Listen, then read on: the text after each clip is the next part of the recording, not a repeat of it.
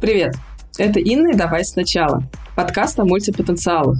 Людях, которые меняют профессии или развиваются сразу в нескольких направлениях. Мы с героями ищем то, что объединяет их занятия, выясняем, как навыки из разных сфер помогают в работе и жизни, и обсуждаем их опыт. Вы слушаете 27-й эпизод подкаста. Это, пожалуй, самый необычный эпизод, потому что он будет последним. И сегодня в гостях побываю я, а на месте ведущей Олеся Зайко. Олеся Зайко дважды была в качестве гостя в подкасте в самом первом выпуске и потом уже во втором сезоне. Поэтому сейчас мы побеседуем обо мне, о подкасте, о планах. Беседой руководит Олеся, поэтому какие будут задаваться вопросы, я не знаю. Узнаем вместе с вами. Всем привет, Инна, большое спасибо, что пригласила, это большая честь для меня. И я действительно была у тебя первой гостьей твоего подкаста. И более того, я помню, как мы с тобой сидели на горячих камешках у залива. Была какая-то страшная жара, и я тебя туда привела, и у нас какая-то была черешня, и, знаешь, там сыр, который превратился в расплавленный сыр. Да. И, по-моему, тогда мы как раз обсуждали самый старт твоего подкаста, и ты как раз рассказывала, ну, вообще, свою идею. Инна, давай начнем сначала. В самом-самом начале Вообще, в чем была идея подкаста? Как вообще человеку в голову приходит э, делать подкаст? Я начну с того, что я тоже поблагодарю тебя. Для меня тоже огромная честь, что ты согласилась стать соавтором последнего выпуска, стать э, человеком, который будет задавать вопросы, а не отвечать на вопросы. И сейчас я уже перейду непосредственно к ответу. Как появилась идея, ты знаешь, на самом деле подкаст э, появился случайно. То есть изначально у меня была идея проводить интервью с людьми, которые меняли профессию, и идея сама появилась в 2020 году, летом. Осенью я провела первые два, по-моему, интервью в Zoom. Записи расшифровала, опубликовала на сайте у себя, сайт на коленочке. И я понимаю, что тогда проект не пошел. Вот просто не пошел. То есть, с одной стороны, идея делать интервью я продолжаю гореть, а с другой стороны, делать дальше ничего не делаю. Где-то зимой я перевела подкаст формат э, эфиров в Инстаграме, ныне запрещенной соцсети в Российской Федерации, которая входит в состав компании Мета. И тогда я провела два эфира, тоже их планировала расшифровать, по-моему, я вот сейчас не помню, расшифровала я их или нет, чтобы опубликовать на сайте. И тоже как-то идея заглохла. Ну, то есть, с одной стороны, вроде бы эфир, это классно, то есть это сразу же вот готовый продукт. Что-то шло не так. И при этом в 2020-2021 году я училась в воркшопе. Воркшоп — это Академия коммуникаций. У нас там был просто божественный курс который назывался «Бренд-контент». По факту его автор Анатолий Исинский уже его переводил больше в плоскость личного брендинга. Мы там делали свои проекты. И все вот это время, что я училась на этом курсе, я как раз работала над своим проектом. И в течение того времени, что шел курс, у меня были какие-то шаги по проекту, то есть как раз вот в этот период я перевела формат прямых эфиров, еще что-то, я защищала курсовые, прорабатывала, прорабатывала. И потом э, в июне, в самом конце, мы защищали дипломы, и я прекрасно помню то воскресенье. У меня утром была защита на факультете стратегии бизнеса. В три часа дня должна была начаться защита на бренд-контенте, на курсе бренд-контента, и у меня оставалось там пару часов после защиты, чтобы доделать презентацию. Я доделаю презентацию, там как-то ее причесываю, еще что-то. И в конце я понимаю, что с последней курсовой в проекте ничего не поменялось. Но диплом-то я хочу защитить. И я думала-думала и решила, что я сейчас схитрю. Я скажу, что сейчас все меняется, и я буду делать подкаст. То есть я сказала это, чтобы защитить диплом, я поехала на защиту, защитила диплом, все круто. И я понимаю, что а идея-то никуда не девается. И потом э, моя знакомая, с которой мы как раз учились в воркшопе, она со своим э, бизнес-партнером, может быть, так можно назвать, они запускали что-то типа мастер-группы как раз для авторов творческих проектов. Я пришла туда с подкастом, и, в общем, в конце августа 2021 года появился подкаст «Давай сначала». Вернее, вышел первый выпуск. А трейлер я опубликовала в начале августа. Слушай, какая интересная история. То есть это вообще какая-то случайная идея, которая возникла как способ спасения на защите. Абсолютно, да. То есть это такой спасательный круг, из которого я построила корабль, по сути. Как-то.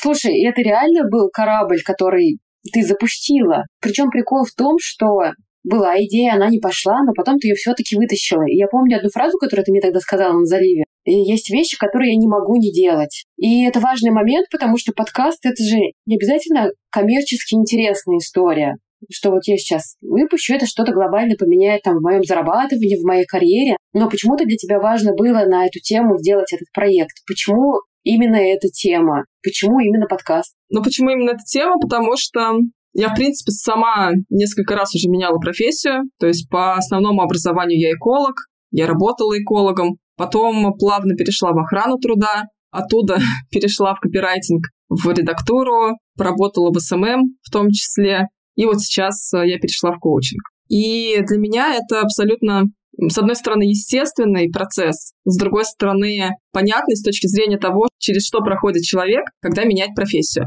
Причем самое интересное, что я сама подкасты не особо активно слушаю.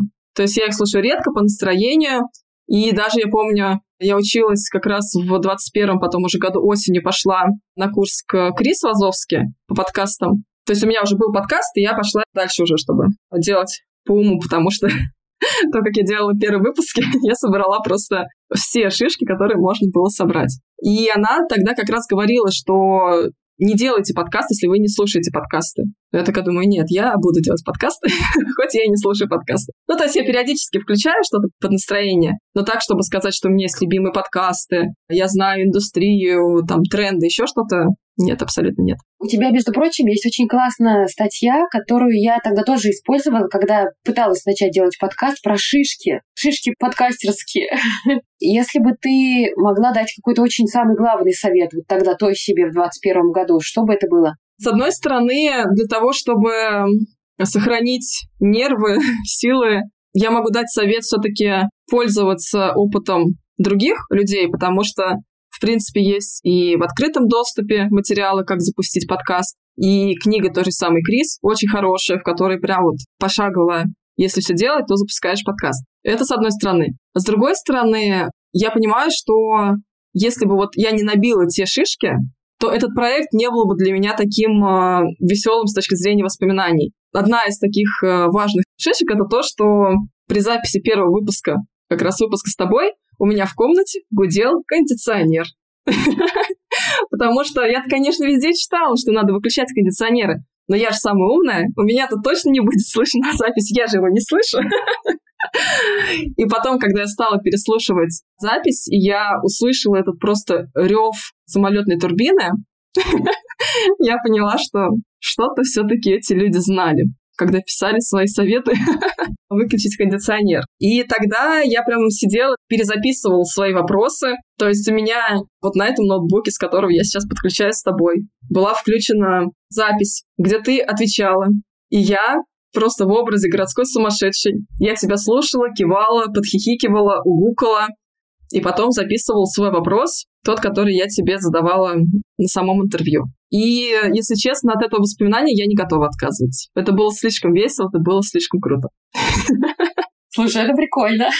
Это вообще интересная тема. То есть э, ошибки, которые я не готова вернуться в прошлое, там сесть в машину времени и исправить, потому что они были веселые. Ты знаешь, я думаю, что на самом деле тут еще можно отталкиваться от того, какие ставки на этот проект. То есть, условно, если это изначально коммерческий проект, если человек как подкастер делает его для клиента, то, конечно, нужно по максимуму обезопаситься со всех сторон, где только это возможно. Там дополнительные резервные записи, еще что-то, еще что-то, там аппаратура, ну то есть все-все-все, что только можно подготовить. Если это проект, который делается по фану, который делается как хобби, но ну, я думаю, что здесь можно позволить себе больше свободы.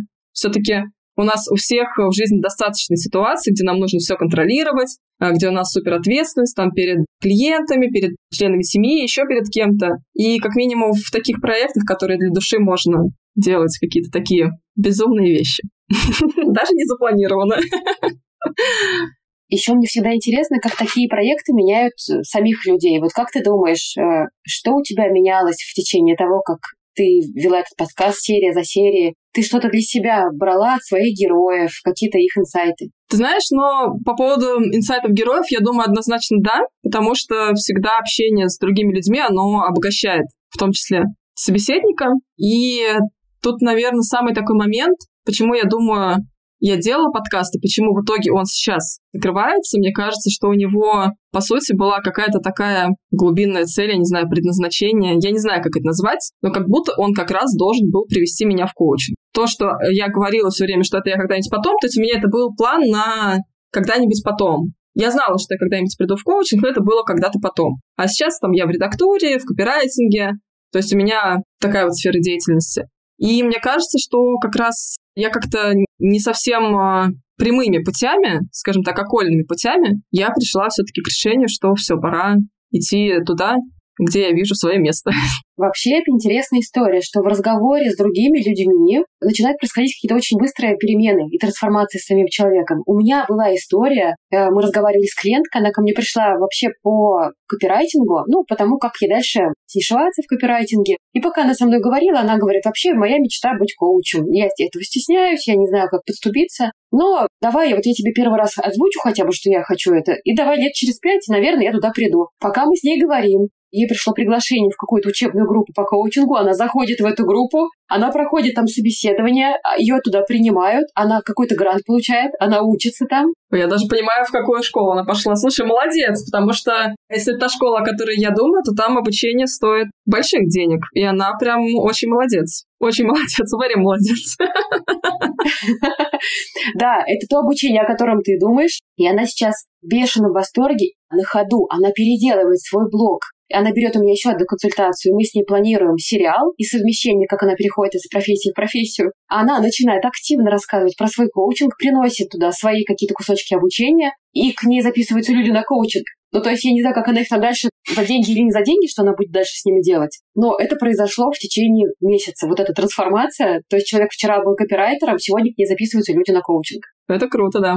Я думаю, что действительно это какая-то трансформация, и вот у тебя тоже произошла таким образом, что ты, ну, там, смотрела на других людей, как у них там меняется жизнь, и какие-то вещи, может быть, разрешила себе быстрее, например, там, допустим, какие-то перемены. Ты знаешь, и тут на самом деле, мне кажется, сложилось то, что во-первых, после интервью многие герои говорили, что для них э, эта встреча, она была такой довольно терапевтичной. Очень много было действительно каких-то открытий, о которых раньше люди не думали. То есть те взаимосвязи, которые они начинали видеть между э, своими занятиями, о которых они раньше не задумывались. И второй момент, который сыграл роль, это прошлый год, когда я оказалась в эмиграции. И в какой-то момент я стала понимать, что я не хочу больше full тайм работать в редактуре. То есть я, я не закрываю для себя эту сферу деятельности, но full тайм я не хочу. И в какой-то момент э, я сидела, думала, думала, что да как. И вот в сентябре, практически последний вагон уходящего поезда, я запрыгнула в обучение. И я думаю, что вот эти два таких момента, и плюс э, третий фактор, я думаю, сыграл значение. Я только сегодня об этом подумала утром, что мои утренние подъемы, которые как раз где-то в середине прошлого лета я стала практиковать, когда я встаю там в 5-6 утра, и провожу утреннее время наедине с собой, занимаясь какими-то своими делами, вот это тоже сыграло значение, потому что появилось больше пространства на то, чтобы понять, а чего я сейчас хочу. То есть у тебя появилось вообще, в принципе, пространство для размышлений? Ну, оно, знаешь, оно не то, чтобы прям вот появилось, я бы скорее сказала, что его появилось больше, оно стало более свободным, что ли, потому что все-таки, если день начинается с семьей, то это все-таки довольно хаотичное утро, потому что у меня ребенок маленький, да, которому 5 лет, и которого нужно собрать в сад, который гедонист просто до кончиков волос, ему нужно выспаться, ему нужно красиво позавтракать, ему нужно то, все, третье, пятое, десятое, и только потом он готов идти в сад. Потом начинается рабочий день. Даже если есть возможность э, подумать, то все равно мир вокруг, он уже проснулся. То есть, ну, как бы какой-то хаотичности больше. Кто-то может написать, кто-то может позвонить. То есть много всего, и даже просто шума вокруг больше. А утром спокойнее. И это пространство, все, оно мое. Я сижу и себе спокойненько думаю. Слушай, да, это такой хитрый план. Мне недавно клиентка рассказывала про какую-то свою подругу, которая за два года прошла какие-то очень крупнейшие трансформации и там поменяла всю свою жизнь. Инвестициями занялась, каким-то бизнесом занялась, и очень хорошо у нее это все пошло. И эта подруга сказала ей такую ключевую вещь. Она говорит, ты знаешь, я все время думаю. Я мало работаю, но я очень много думаю. Я вот сижу и постоянно думаю, как клиентов привлечь, какое направление развить. Ну и получается, да, что у тебя появилось вот это вот пространство для думания. А ты помнишь конкретно тот момент, когда ты поняла, так, похоже, я иду в коучинг? Конкретно, наверное, сейчас не вспомню, потому что это было давно. Ты знаешь, это проявлялось вот как раз в таких моментах, э, как и с тобой, когда ты мне задавала эти вопросы, а не хочу ли я пойти в коучинг, еще там в каком, в двадцатом да, году. И это было больше в таком действительно формате, когда мы начинали штурмить с кем-то какие-то идеи, какие-то вопросы задавала э, людям. И вот в этот момент они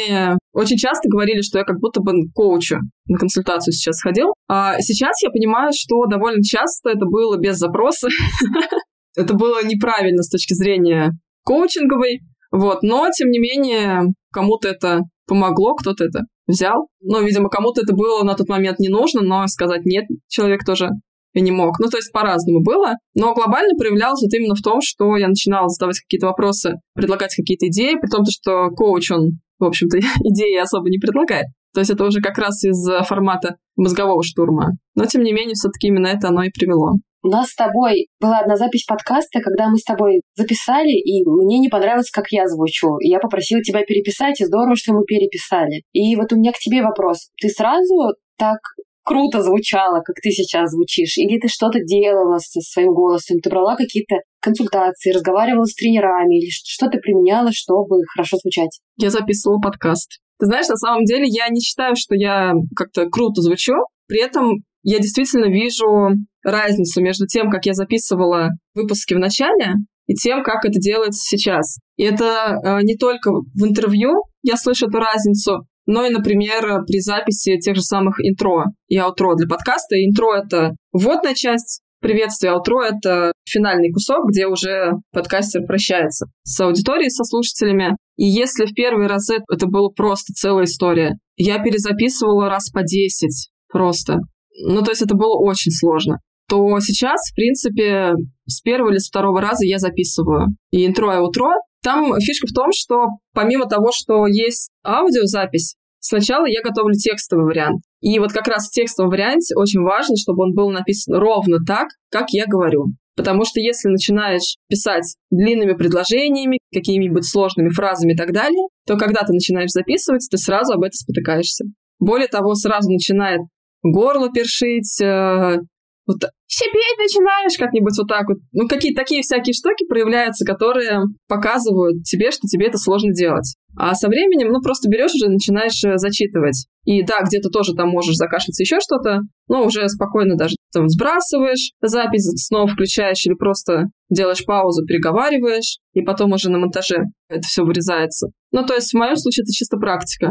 Так, чтобы ходить на ораторские курсы, на консультации я не ходила. Но вообще это классно. Я думаю, что это надо будет когда-нибудь сделать. Как ты сейчас себя называешь? Сейчас ты кто? Слушай, это очень хороший вопрос, потому что я как раз сейчас думаю, называться ли мне коучем мультипотенциалов или все-таки называться коучем для тех, кто мечется между идеями, делами и проектами. Разница между людьми, на которых рассчитано послание, она все-таки есть. Пока что у меня, вот как раз вот ровно сегодня, у меня четкого ответа нет.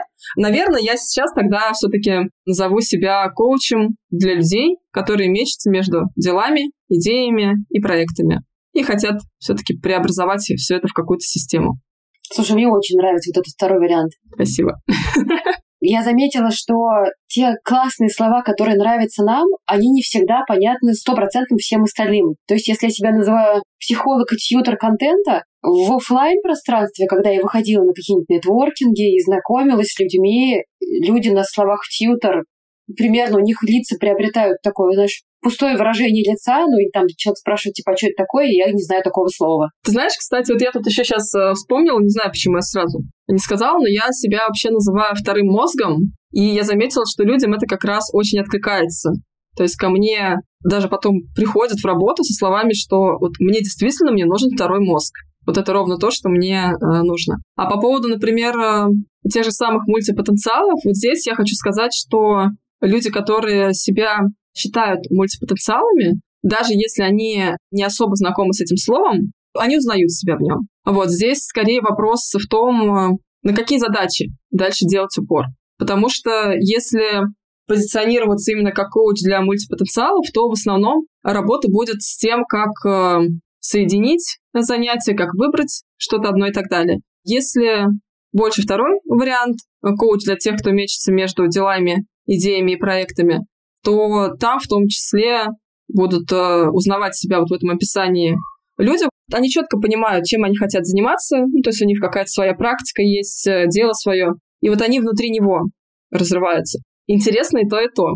Тут, ну, возможно, это вопрос в том числе подачи на разных площадках, как-то в контенте разводить. Но в любом случае моя задача, моя роль, да, скажем так, помочь систематизировать, потому что я собираю хаос в гибкие системы. А еще у меня есть предположение, что когда пройдет даже если полгода, допустим, пройдет, ты начнешь еще плотнее работать с людьми именно по коучингу. В общем, у меня есть гипотеза, что это еще как-то поменяется. Потому что, возможно, ты найдешь людей, с которыми тебе более прикольно работать, или какие-то задачи, которые тебе более интересно брать, или среди всех, кто мечется, тебе будут нравиться какие-то конкретные, допустим, задачи там по переходу там, из одной деятельности в другую, или там по развитию проекта, или по запуску своего курса. Да, абсолютно, абсолютно. Ты обнаружишь про себя что-то такое, куда интересно тебе самой идти. Да, это абсолютно гибкая история.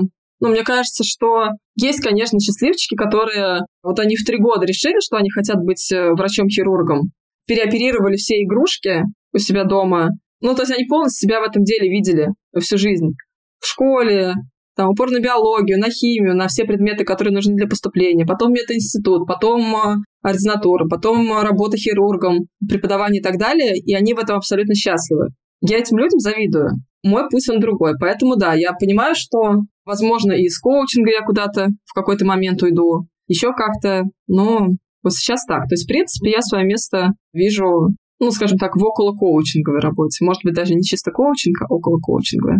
А еще я думаю, что если мы говорим о целевой аудитории примерно, ну, скажем, даже если от 30, то мы как раз и видели примеры в наших семьях, где люди занимались всю жизнь одним и тем же делом. А теперь все меняется, но у нас до сих пор может оставаться вот это ощущение, блин, что со мной не так, почему там есть те, кто определился и там развивается всю жизнь. Меня колбасит то одно, то другое, то третье, и на чем остановиться, а еще там в этом третьем еще там пяток вариантов, куда можно пойти. Да, примерно так и получается у людей.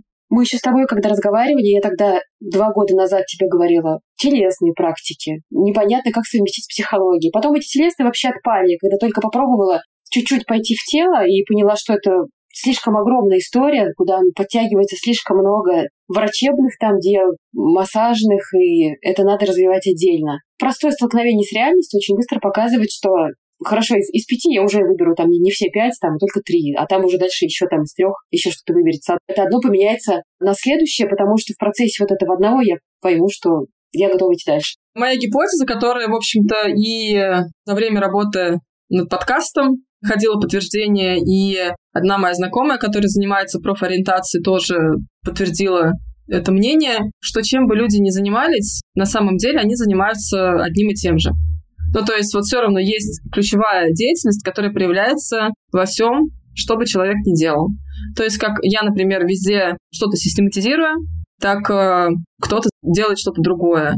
Это может быть разные проявления с точки зрения профессии, с точки зрения функционала работы, но глобально сама суть будет одной и той же. Кстати, про это недавно Майя говорила на обучении, что нужно не о себе писать, не о своих задачах, а вот когда вы поймете, какую задачу клиента вы решаете, тогда вы туда привяжете и, свое вязание, и свою акварель, и свои тортики, и все что угодно, и консультирование, потому что это все будет про задачу клиента. Ну да, такой мостик. А какую задачу клиентов ты любишь решать? И решала, наверное, в последние годы. Ну, у меня получается, что э, всегда так или иначе это связано с э, систематизацией. Например, в период корпоративной карьеры я часто приходила на проект, и даже на самом деле потом уже на фрилансе, когда там что-то ломалось. Вот то есть что-то у них сломалось, образовался хаос, прихожу я, и этот хаос разбираю. Ну, то есть это не было взаимосвязано, то есть это не было так, что там условно я какой-нибудь там проектный менеджер по разруливанию хаоса, и меня передают из компании в компанию. Нет. Это было так, что я откликаюсь на вакансию, прохожу отбор, прихожу, понимаю, что это что-то сломалось, разбираю хаос и дальше ну, уже работаю. Но в том числе приношу какие-то новые идеи. что-то очень быстро мы прикольно делаем. То есть самый такой классный, наверное, вариант был это в Данон, когда я работала в охране труда. Мы развивали корпоративную культуру безопасности. Очень много прикольного делали, причем реально э, чуть ли не на коленке.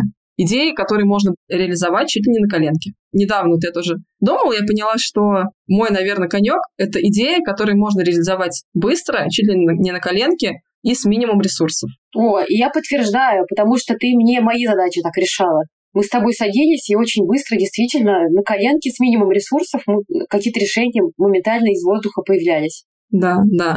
То есть, например, там в Данон мы делали вплоть до того, что памятки для сотрудников полевых, которые ездят, у них есть э, блокнот для записи, и мы памятку распечатывали на клейких вот таких листочках и вклеивали им в блокноты, чтобы не выдавать еще там что-то отдельно дополнительно. И эти наклейки я ходила, покупала в канцелярском магазине. И потом на них на обычном принтере распечатывала. То есть это все это решение чисто на коленке. Все, что нужно, принтер, 100-200 рублей на эту бумагу, чек в бухгалтерию, ну, соответственно, чтобы потом возврат оформить, и вперед. Ну, это то же самое, вот какие-то такие моменты. И потом, например, в редактуре в копирайтинге, ну, то же самое. Особенно, когда речь касается, допустим, написания статей или редактуры статей. И когда у эксперта, у него есть фактура, он же не копирайтер, то есть у него нет задачи писать э, логично, складно статьи. И это зачастую все-таки фактура, которая, ну, как бы она вот просто принесена всем скопом, и ты сидишь это уже систематизируешь. И иногда из э, таких, на первый взгляд, просто хаотичных вещей такие статьи у нас получались, что просто залюбуешься. Ну и как бы и здесь э, получается и эксперт молодец, потому что вся фактура его. Не было бы его с фактурой, грош цена была бы в данном случае моим навыком, вот именно в работе с ним. А с моей стороны, собственно, навык систематизировать. И то же самое сейчас э, в коучинге или в мозговых штурмах. Когда люди приходят, им часто кажется, что у них просто хаос в мыслях, мы начинаем разбираться, быстренько все раскладываем по полочкам, быстро находим новые решения, и они идут, делают. Ну, кто-то, естественно, не делает, но это уже выбор клиента, конечно, всегда. Прикольно. Инна, зачем человеку вообще подкаст? В моей вселенной все всегда для чего-то. Даже если я читаю там книгу, я там либо развлекаюсь, либо я что-то новое узнаю. И мне кажется, подкаст — это огромная трудоемкая работа, которую я лично не осилила. Я придумала, что я буду делать подкаст, концепцию. Такое название у меня был огонь. Я не помню уже это название. Про Феникса. Про Феникс. У меня что-то было про выгорание, про птицу Феникс. Я пригласила гостью, я записала первую серию, я сделала расшифровку, я дала на расшифровку и все. И у меня на этом, ну, все это дело завалилось благополучно. И, видимо, я себе не объяснила, почему я должна вот эту, безусловно, интересную деятельность, ну, встроить в свой график. И я увидела, что это, ну, серьезный объем работы. И ты там либо делегируешь, и часть денег за это платишь, либо ты сам сидишь, но в любом случае это очень серьезное вложение. Как ты себе объяснила, зачем это, и какие у тебя были наилучшие надежды от запуска? Ты знаешь, у меня, как ты уже процитировала мои слова, которые я тогда на заливе тебе сказала, что я не могла не делать. У меня не было четкого ответа, зачем я делаю подкаст. То есть у меня была идея, которая, считай, за год пыталась реализоваться в двух форматах, ничего не получилось. Хотя, казалось бы, текстовый формат, а я уже на тот момент несколько лет была в копирайтинге в редакторе, прямые эфиры в запрещенной сети, что может быть проще,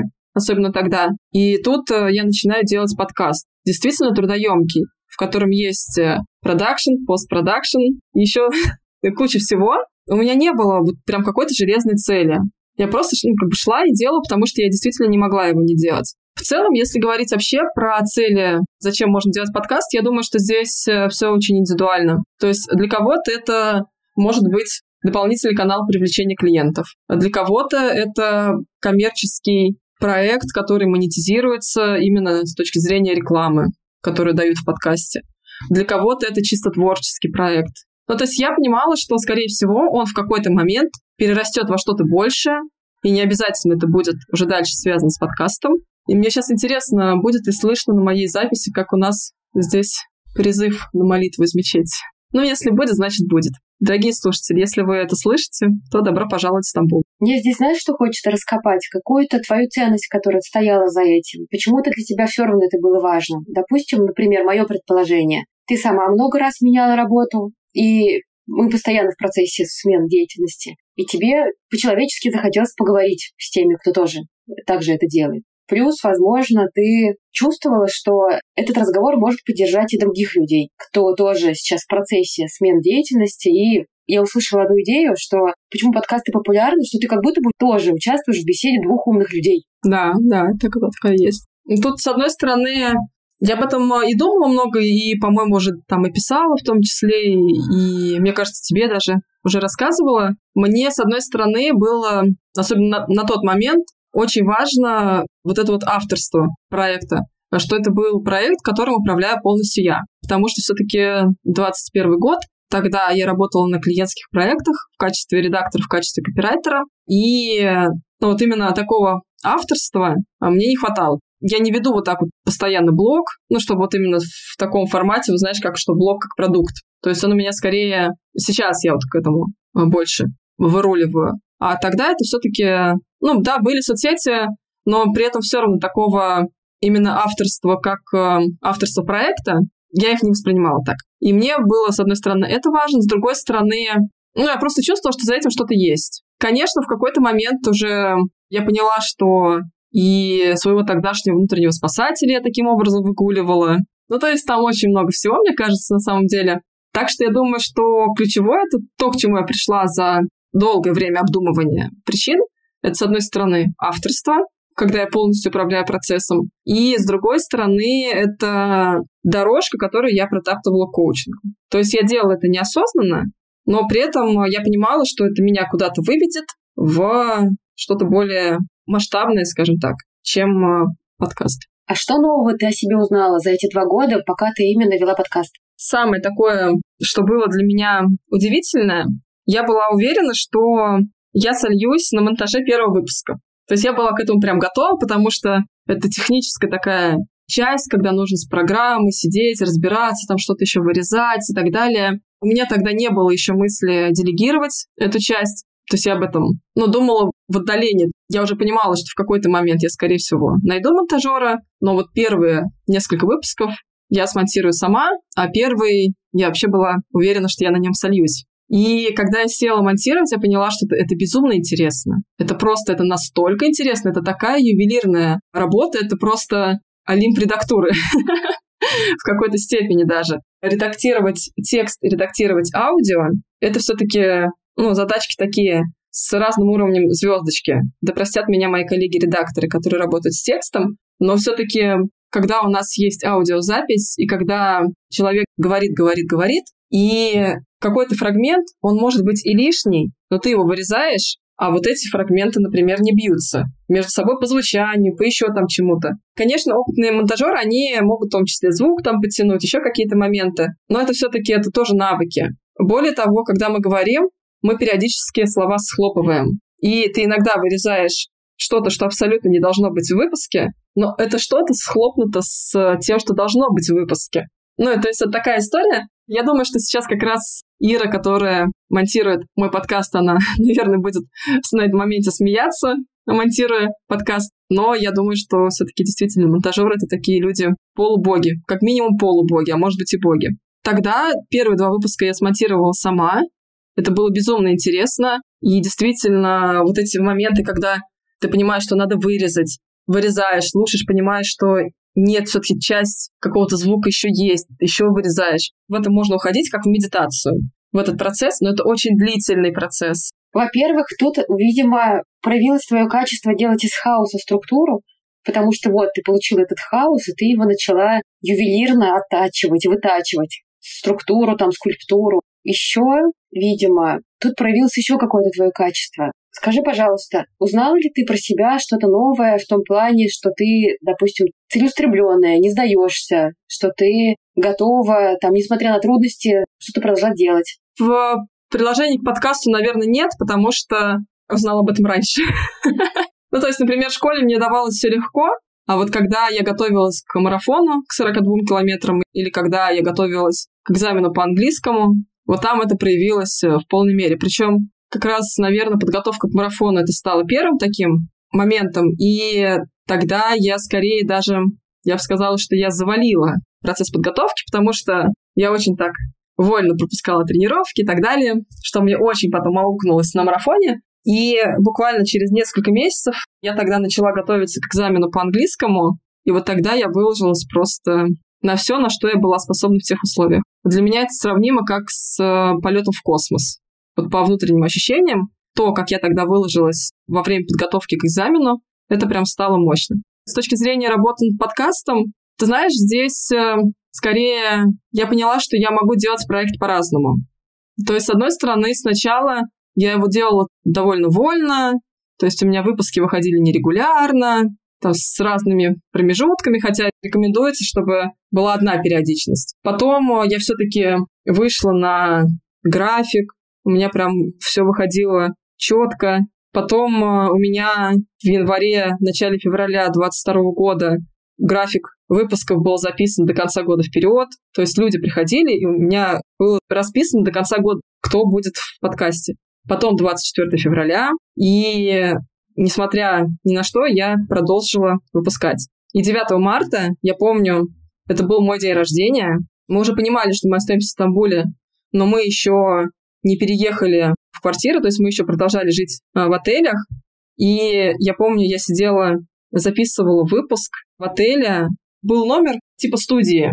Была часть а спальня, где было две кровати. Вот между ними я сидела, чтобы шумы поглощал обивка э, кроватей потому что были стены, здесь, соответственно, уже был выход на лестницу, а здесь был типа гостиной. И вот у меня муж и сын сидели там, я сидела здесь, записывала. 9 марта, мой день рождения, две недели сначала того, что нельзя называть. Непонятно вообще, что будет дальше, как будет дальше. Погода в Стамбуле была просто тогда кошмарная. Снегопады, которые тут же таяли, превращались в слякоть по колено. Ну, то есть отправить мужа с сыном гулять был не вариант. По-моему, это еще был рабочий день. То есть у мужа была работа, да, по-моему, у него какие-то созвоны должны были быть. И, в общем, это было просто незабываемо. Но я тут выпуск записала, он вышел. И буквально за неделю до 24-го мы успели записать выпуск с Ярославом Борота из Киева. И вот весной тоже, там в марте, по-моему, я его все-таки опубликовала. Очень круто. Так что да, я могу делать проект в любых условиях. Чем ты собой гордишься? Вот за последние два года и все, что происходило с тобой, что ты можешь выделить из своих качеств? Ну, если говорить, например, в привязке к подкасту, то я горжусь тем, что я его делала полтора года. Я горжусь тем, что большая часть гостей приходила ко мне сама. В том плане, что они приходили, писали мне, предлагали свои кандидатуры. И очень часто это были люди, с которыми мы потом виделись первый раз на записи. Ну, то есть у меня нет э, каких-то выпусков, которые я бы считала, что, боже мой, зачем вообще этот выпуск здесь опубликован. То есть все люди — это люди, ну, с которыми, если бы мы встретились в каких-то других условиях, мы бы, скорее всего, тоже распознали друг друга как э, близких по духу людей. Вот, это то, чем я горжусь в привязке к подкасту. А если говорить в целом, то, знаешь, это даже не то, что за последние два года, а вообще в целом я поняла, что у меня есть э, такое качество, это как будто какой-то внутренний компас, который в любом случае выводит меня к себе.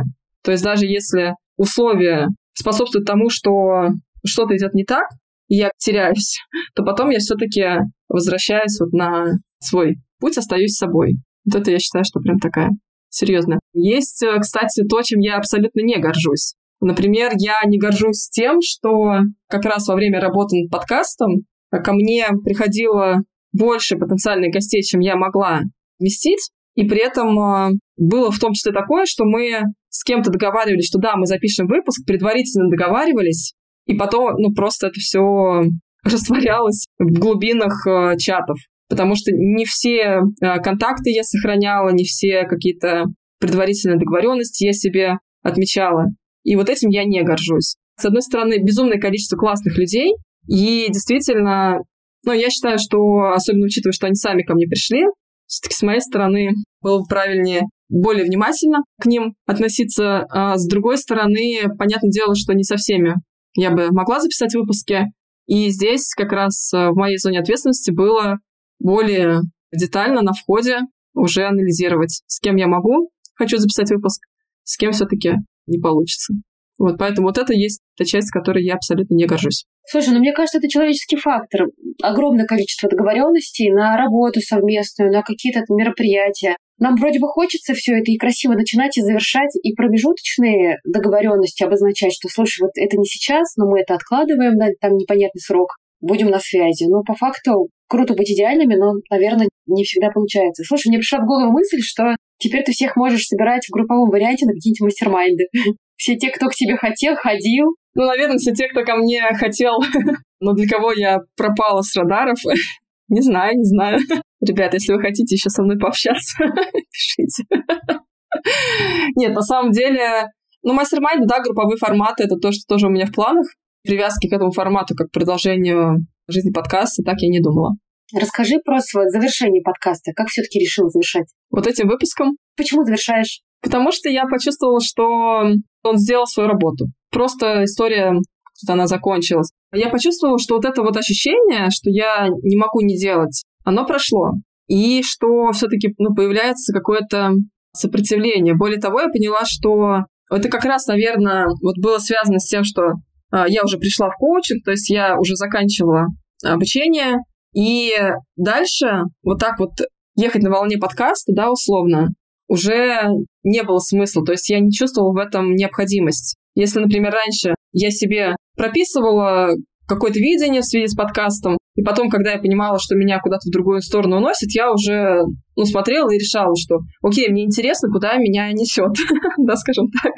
Шла за тем, куда выносит подкаст. А тут я поняла, что все, это уже не рабочая схема для меня в данном случае это уже никакого смысла не имеет. Я поставила подкаст на паузу, ушла думать над стратегией, думала, крутила, и я понимаю, что ну, у меня нет желания возвращаться и делать дальше. То есть, с одной стороны, да, классно, что есть подкаст. Более того, ко мне через него уже приходили клиенты, несколько человек, но тем не менее.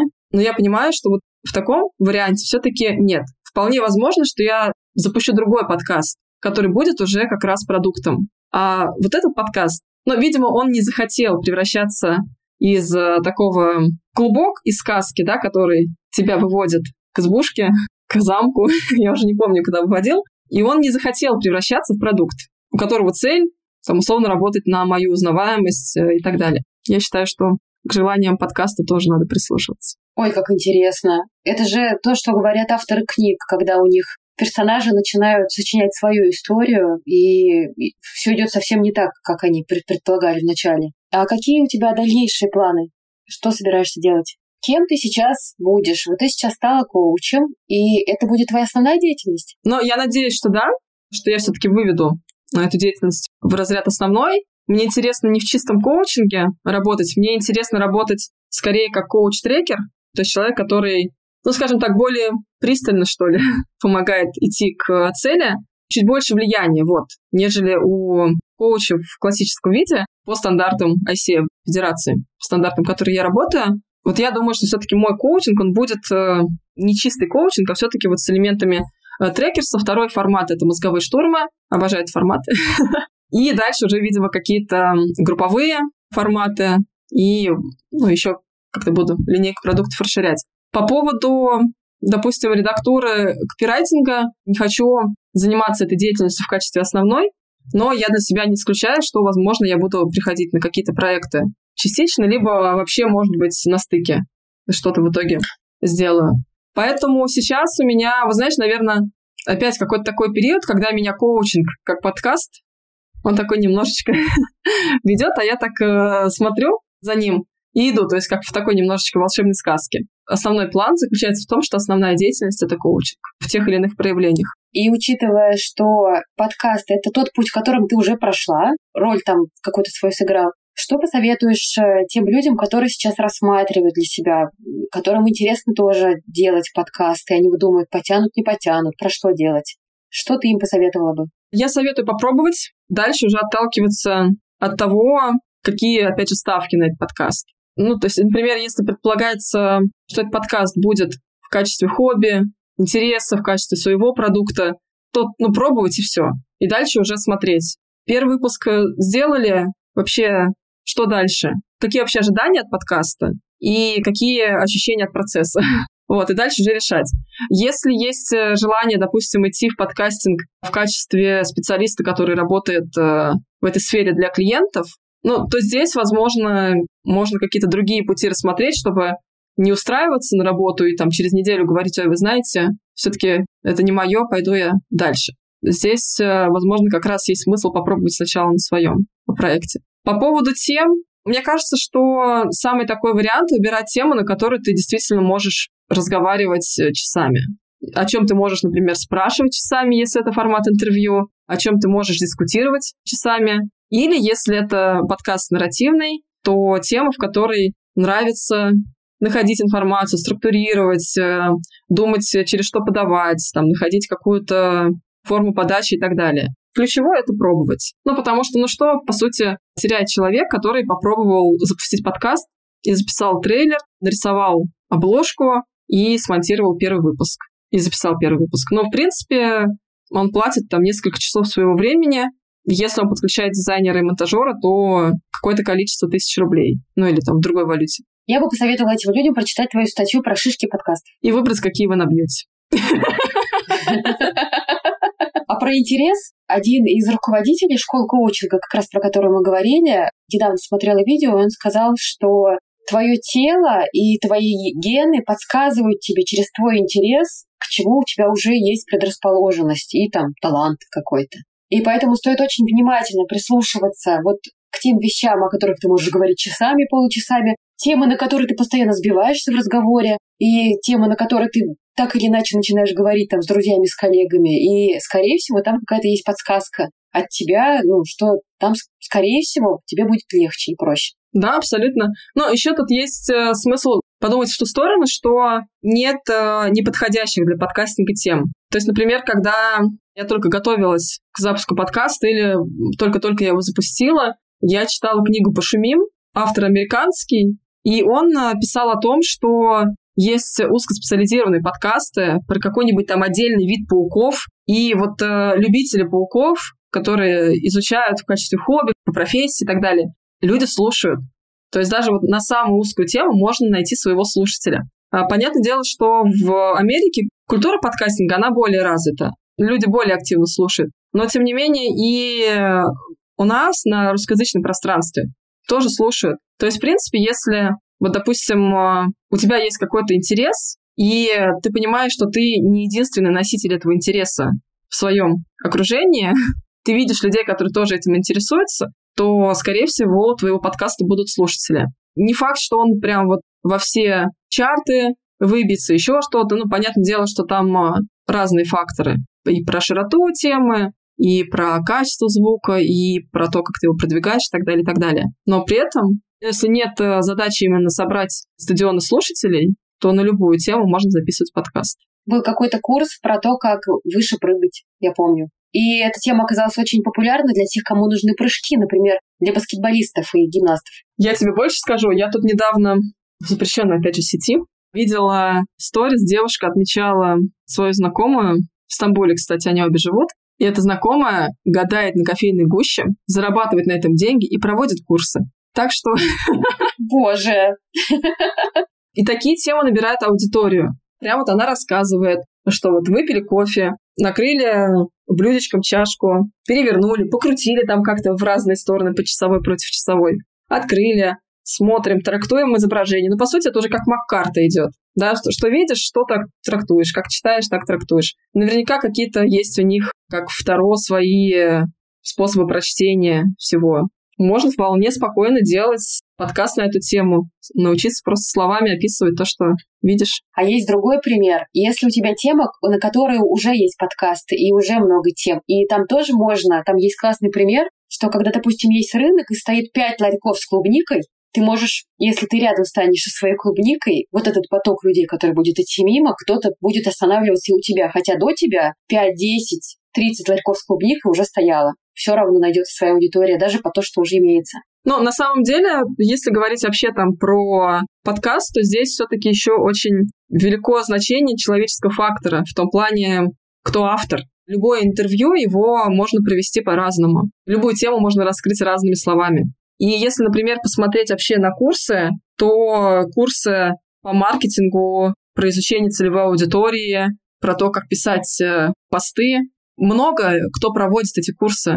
И, в принципе, если люди занимаются продуктом, занимаются продвижением, ну, то есть они, даже если они просто говорят, что у меня есть такой курс, то аудитория все равно так или иначе находится. Хотя, казалось бы, купи любую запись, открой книгу Котлера, пожалуйста, людям важно в том числе послушать других людей, поучиться у других людей. Например, там, если автор курса для них уже собрал информацию, свой опыт, то это более быстрый путь, чем э, идти там читать всю литературу, которую нужно прочитать, чтобы эту информацию получить. А еще тут очень много про творчество и про самовыражение, потому что, казалось бы, зачем петь песни, если уже есть Леди Гага, и уже есть клип, который собрал полтора миллиарда просмотров с Брэдли Купером, где они там Шеллоу свое замечательное исполняют полтора миллиона просмотров. Зачем нужно еще петь? Все, смотрите все Леди Гагу. Точно так же с любыми темами подкастов и с любыми курсами. Мне кажется, welcome, рассказывайте свой опыт, делитесь своим опытом. И я хочу сказать тебе спасибо за эту серию завершающую.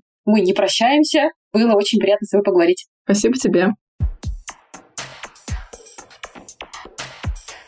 На сегодня все. И, в принципе, подкаст завершен. Возможно, будет какой-то другой подкаст, но уже не давай сначала. А этот подкаст можно продолжать слушать, можно оставлять отзывы на платформах, где вы его слушаете.